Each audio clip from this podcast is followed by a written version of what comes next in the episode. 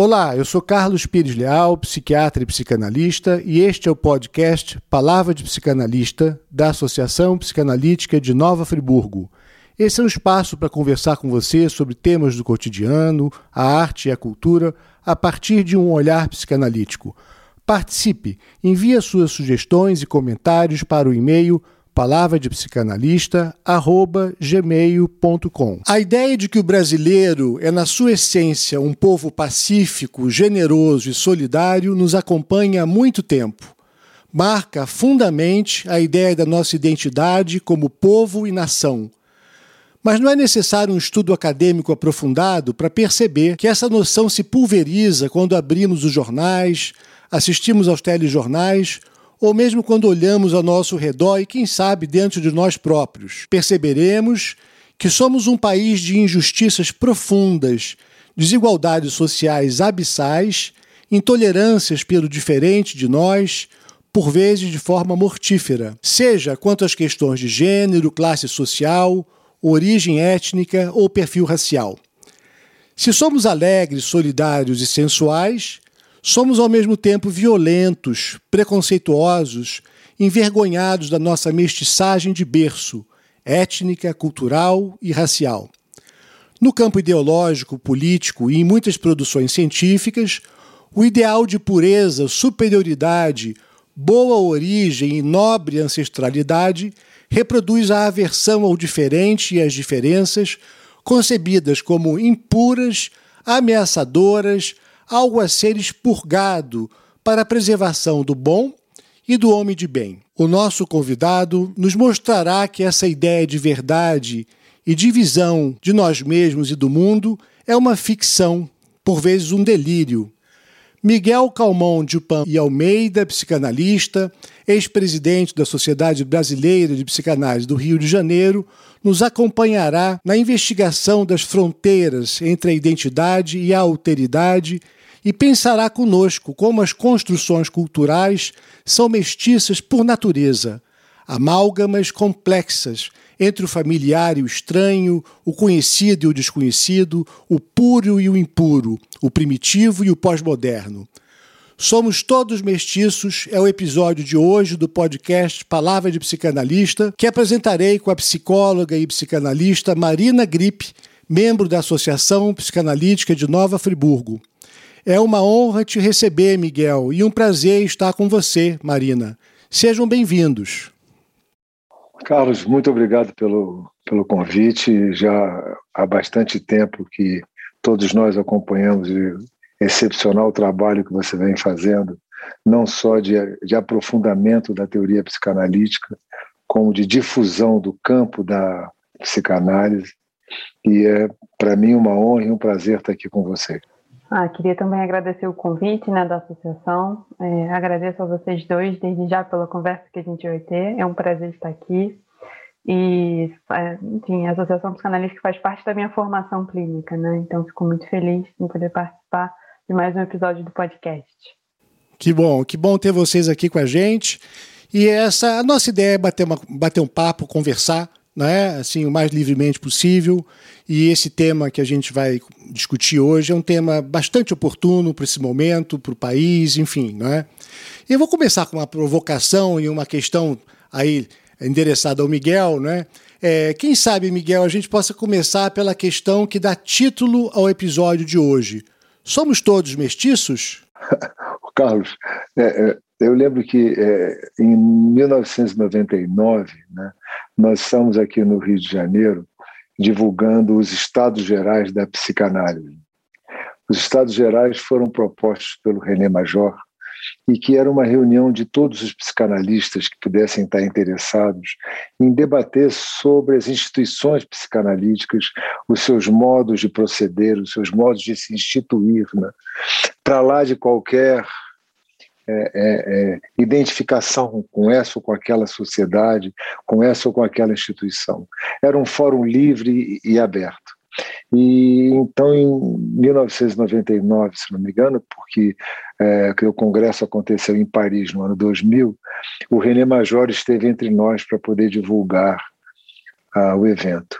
E me coube a mim, quer dizer, apresentá-lo numa, numa, numa apresentação que ele estava fazendo, uma conferência que ele estava fazendo no IPUB. E para e apresentá-lo, eu lembrei de uma passagem que tem o João Baldo Ribeiro no Vivo Povo Brasileiro, que eu acho adorável e que me parece que expressa e representa bem o que você está é, dizendo. Ah, quer dizer, a passagem é, descreve que durante as invasões holandesas, né, tão logo os holandeses vão embora do Nordeste do Brasil, dois desses holandeses, encantados pelo Nordeste, decidem permanecer no Nordeste. São entre os capitães Zernik e Eichmann. Os dois, os dois permanecem e é, nas suas andanças eles são capturados por uma tribo de canibais uma tribo muito muito poderosa desde o ponto de vista do, do imaginário religioso, dos rituais de Umbanda, né? e a, a, tinha uma, uma mãe de santo poderosíssima chamada Negavu, e a Negavu fica curiosíssima né, em conhecer aqueles dois cidadãos né, de cabelos vermelhos e pele muito branca, né? E ela decide que ao invés de comê-los, né, que ela iria né, comê-los no sentido sexual do termo, né? Porque ela ficou curiosíssima de como é que seriam quer dizer, as experiências que ela pudesse ter com aqueles sujeitos, né? E eles ficam presos, eles ficam aprisionados num cercado, né? E a nega Vu ia lá ter encontros sexuais com um e outro. Bom, passa algum tempo, os dois morrem, e que algum tempo depois, durante as cerimônias de candomblé, um, umas entidades estranhas, estranhíssimas, começam a surgir e ninguém consegue entender o que elas falam. Né? E então, ah, quer dizer, alguém se aproxima, assim, tentando compreender um pouco mais, até que alguém diz: Ah, já sei quem são são os caboclos Aquimã e Zinique. Quer dizer, os capitães Eichmann e Zernik se transformam em caboclo Sinique e caboclo Aquimã. Né? E eu lembro que foi assim que eu apresentei o René Major, quer dizer, advertindo a ele né, que possivelmente nós com o tempo transformaríamos né, aquele francês que estava aqui entre nós, em algo semelhante a um caboclo sinique ou a, que é um caboclo é, Aquimã. Eu tenho a impressão que isso está, ao mesmo tempo que entranhado né, em toda a formação cultural brasileira, e eu creio que seja uma, uma das dimensões, talvez a dimensão mais rica da nossa tradição, é ao mesmo tempo algo que é recalcado das nossas tradições, né? como se nós devêssemos manter essa pureza europeia, né? para que nós pudéssemos ser reconhecidos, para que nós pudéssemos falar a língua não dos bárbaros. Né? E, é, é, e, o, e o René Major, afinal, foi transmutado, se amestiçou com a, a partir dessa sua, do seu alerta? Foi, foi, foi, foi, foi a, a, a participação brasileira nos Estados Gerais no ano, no ano 2000 é, foi bastante intensa, bastante rica, né?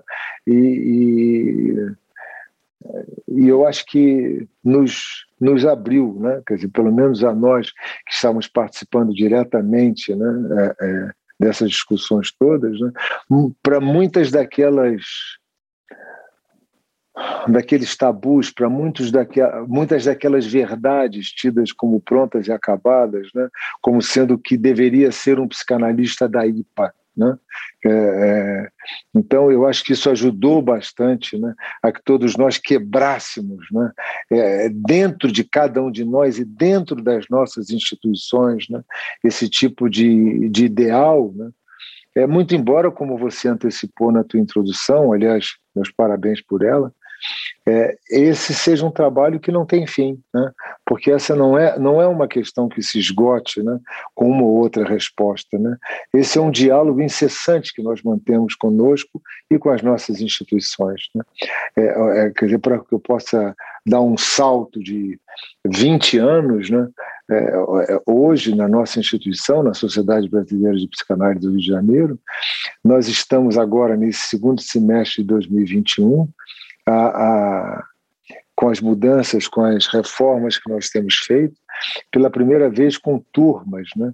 É, com, com candidatos bolsistas, né? com as cotas raciais e cotas sociais que nós estamos fazendo, e com certeza, nesse momento, todos nós seremos modificados, né? não mais né? É, nós por relação a eles, né? mas agora eles, né? os cotistas, eles, né? Nos transformando com tudo aquilo que eles incomodamente trarão para fazer parte das nossas tradições e dos nossos diálogos. E aí eu posso falar um pouco da minha experiência, que é numa Universidade Federal, né, e foi justamente acho que no início dessa do Enem ali, né, que estava abrindo mais para as teve um aumento muito grande de estudantes negros, né, de estudantes que se denominavam pardos também, e como isso modificou mesmo a estrutura ali da, da universidade, né, acho que eu senti isso na pele, e também é, meus horizontes nunca se abriram tanto, eu acho que quanto na universidade pública, assim, é uma experiência de alteridade muito grande, né, você se deparar com aquilo que você não se conhecia, e você poder, a partir daí, construir, né? Acho que quando o Miguel falou essa coisa da idealização, né, de uma verdade que é muito estática, é, e aí acho que eu já estou um pouco misturando as coisas, mas talvez seja por aí mesmo, né? É, acho que a gente nota né, na nossa sociedade um rechaço mesmo desse, dessa, dessa identidade um pouco mais indígena e negra, né? E como que isso tem sido discutido e debatido, e que bom que tem sido discutido e debatido na nossa sociedade, né? Tem aí uma polarização, mas acho que isso está em voga, né?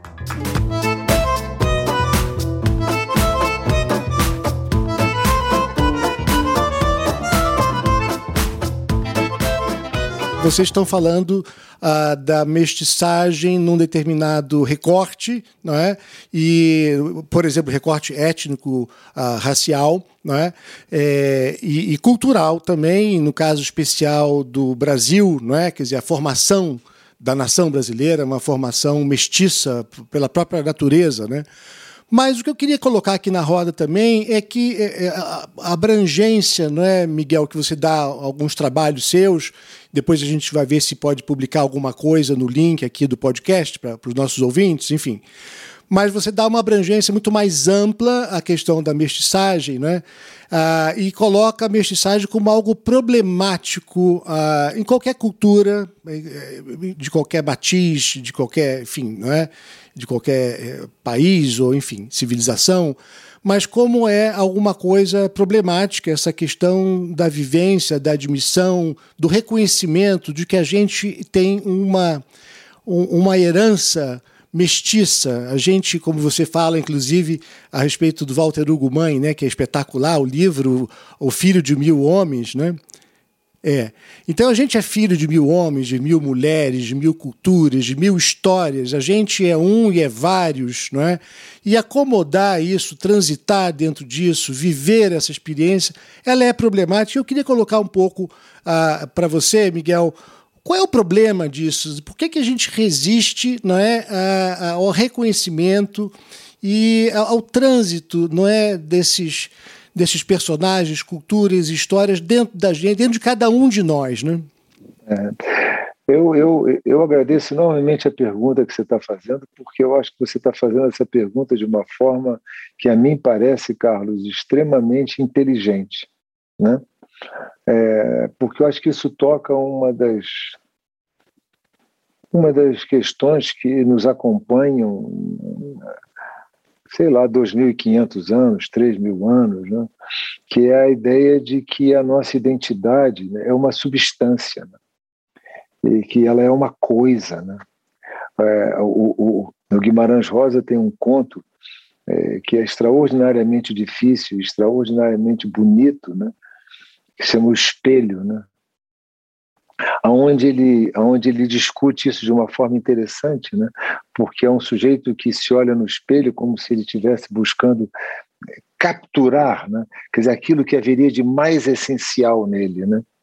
E o fato é que ele se olha e se olha e não consegue identificar nada até o momento em que ele desaparece do espelho. Né?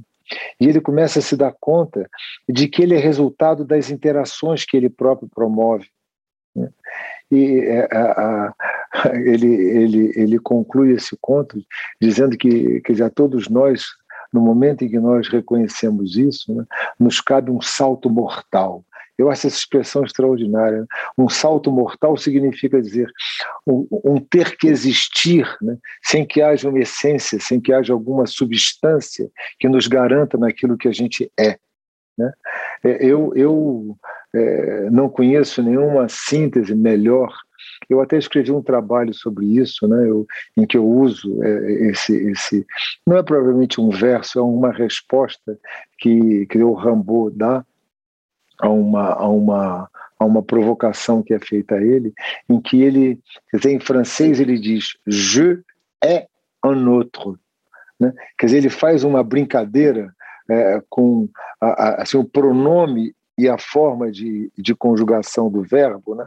ele não diz je suis un autre, ele diz je é un autre. Quer dizer, essa ideia de que um outro me habita, quer dizer, essa ideia de que um outro que não sou eu me constitui, me torna o coração daquilo que eu sou, quer dizer, ao mesmo tempo que, no, que nos constitui dramaticamente, né? eu digo dramaticamente porque isso nos coloca à distância de qualquer ideia de substância, de essência, quer dizer, ao mesmo tempo é uma ideia que é constantemente rechaçada. Né?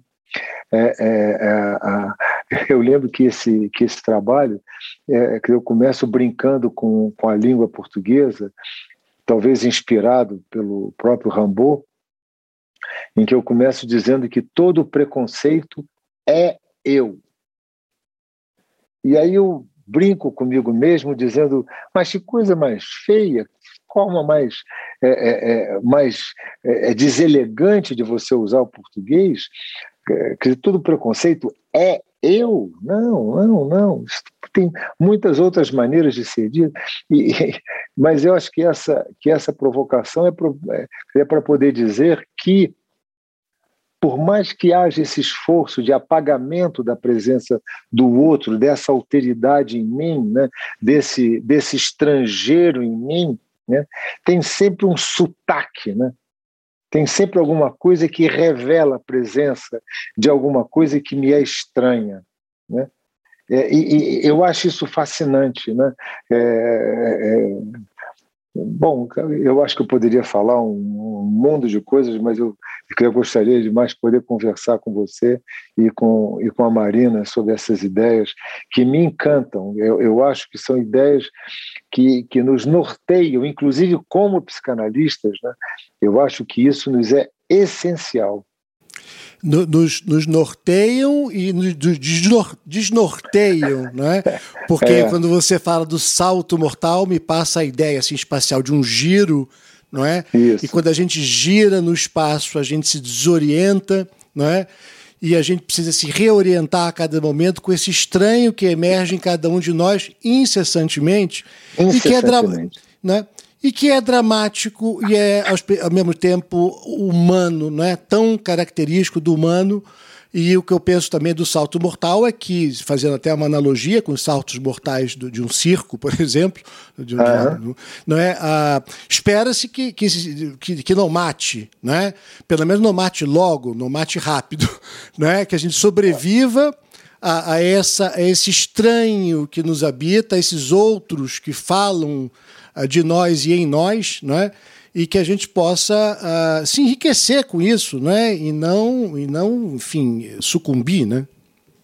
Sim, mas eu acho que você é, é, é, quer dizer, diz isso de uma maneira também que me parece muito boa, Carlos, porque é onde a presença da morte também se instala, né?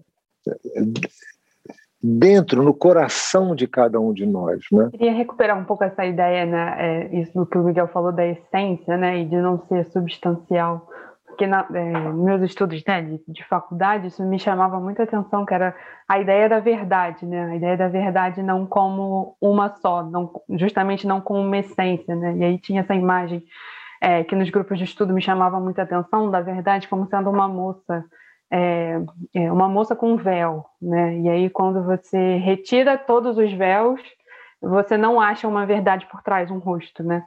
E depois que eu fui achar isso no Nietzsche, né, que a verdade aí é uma frase mais ou menos assim, não vou saber agora a situação exata, né? Mas já não acredita que a verdade seja a mesma quando lhe tira o véu.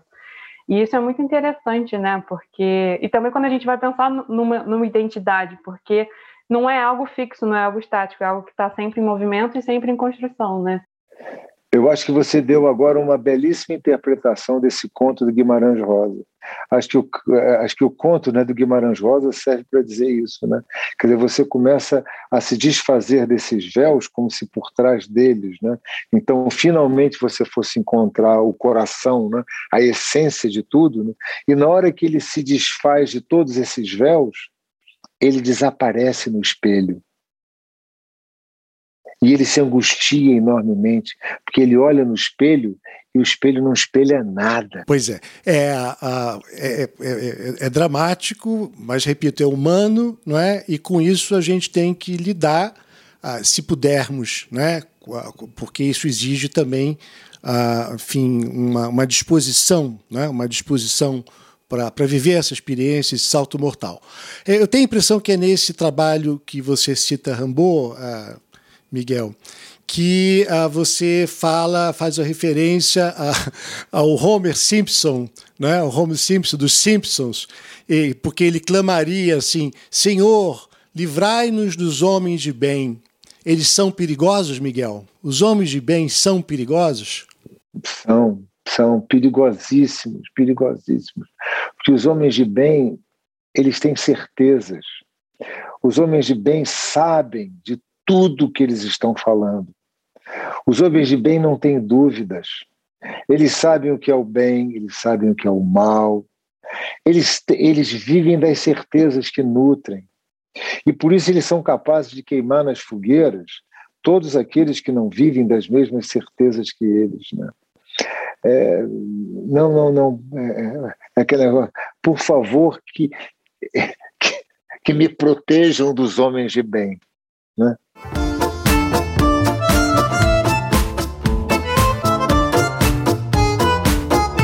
É, pois é. E a gente, no momento, uh, o nosso país uh, tem uh, um segmento importante, não é?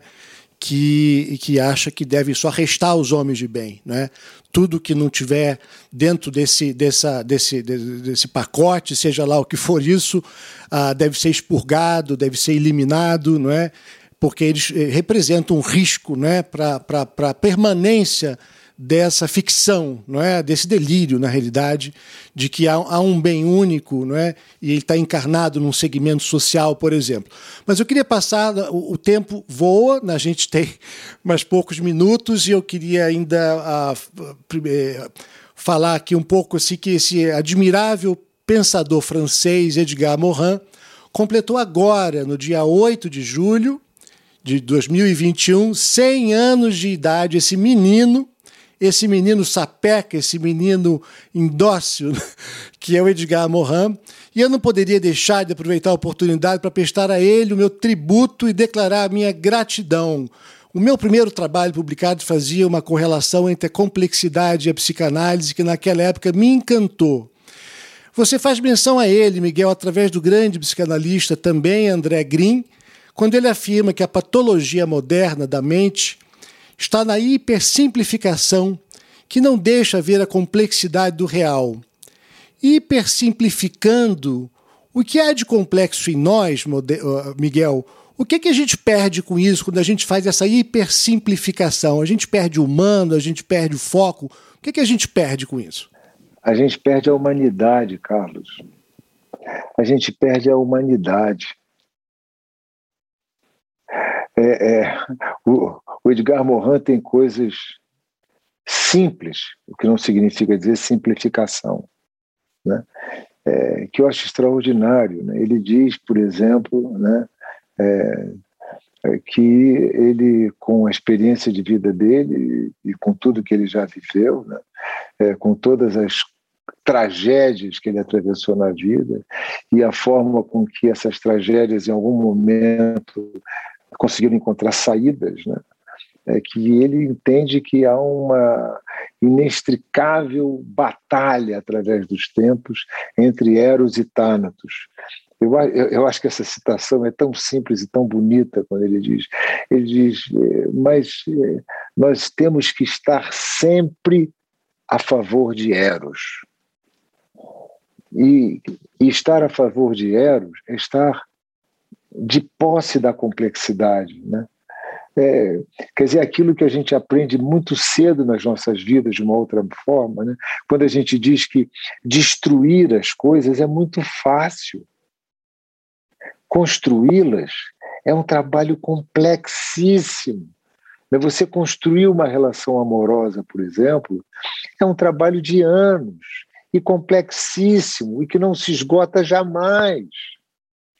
Destruir uma relação amorosa é facílimo.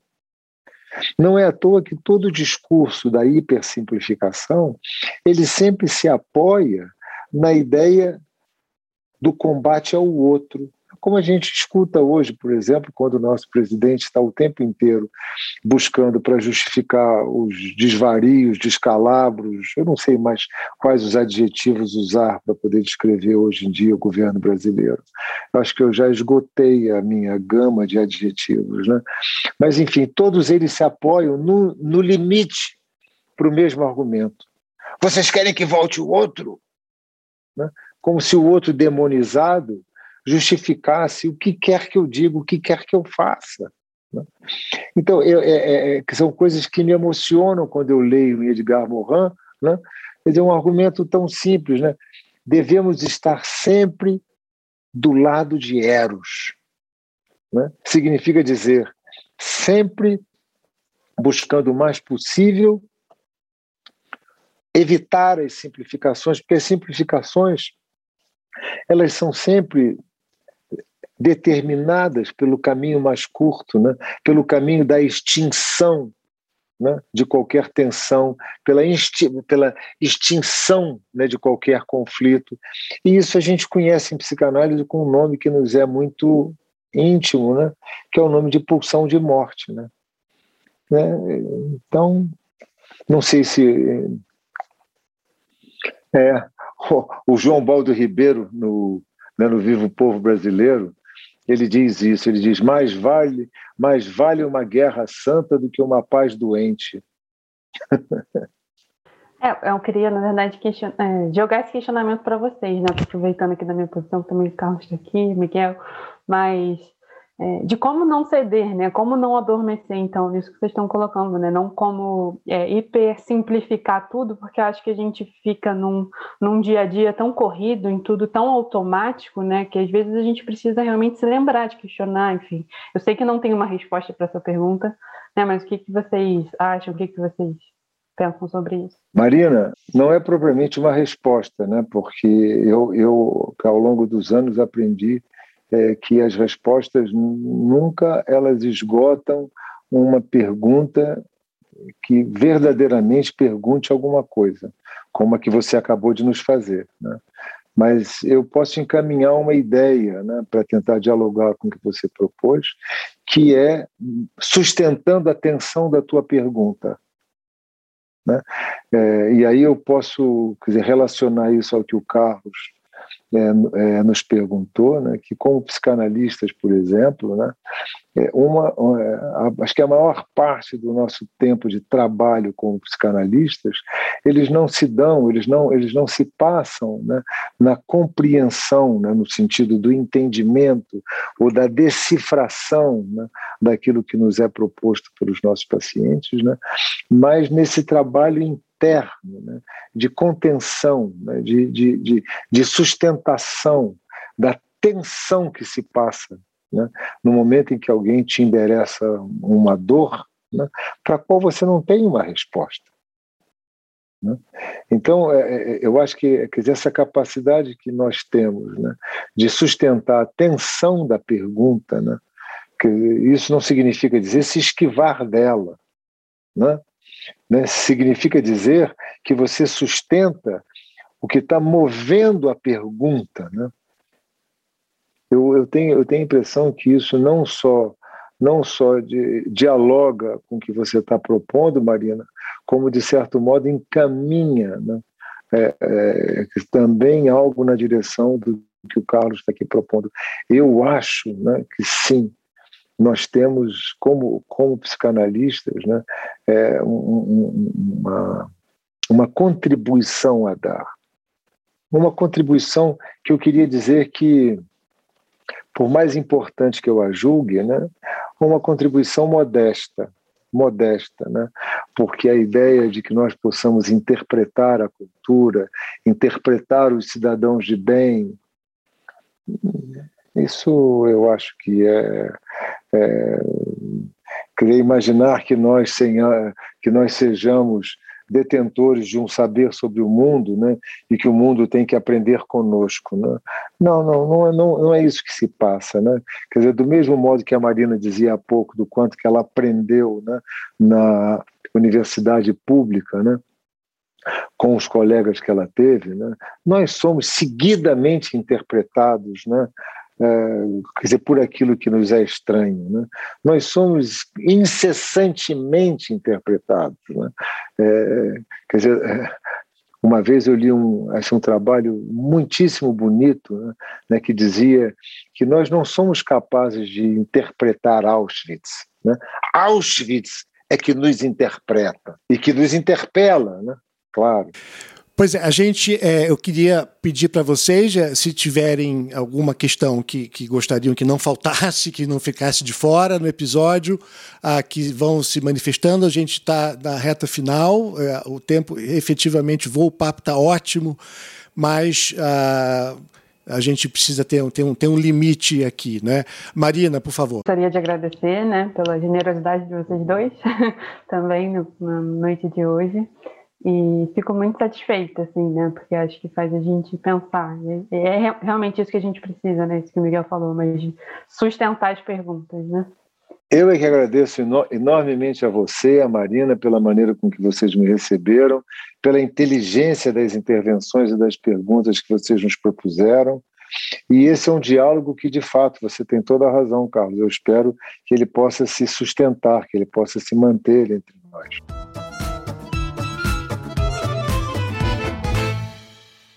Estamos encerrando esta edição do podcast Palavra de Psicanalista. Lembrando que você pode e deve participar através do e-mail palavradepsicanalista.gmail.com. Visite também o site da Associação Psicanalítica de Nova Friburgo, www.apnf.com.br. Eu quero lembrar que nos créditos de cada episódio você encontrará as referências dos artigos citados nas edições. Se você gostou desse podcast, compartilhe com seus amigos. Ele está disponível nas principais plataformas.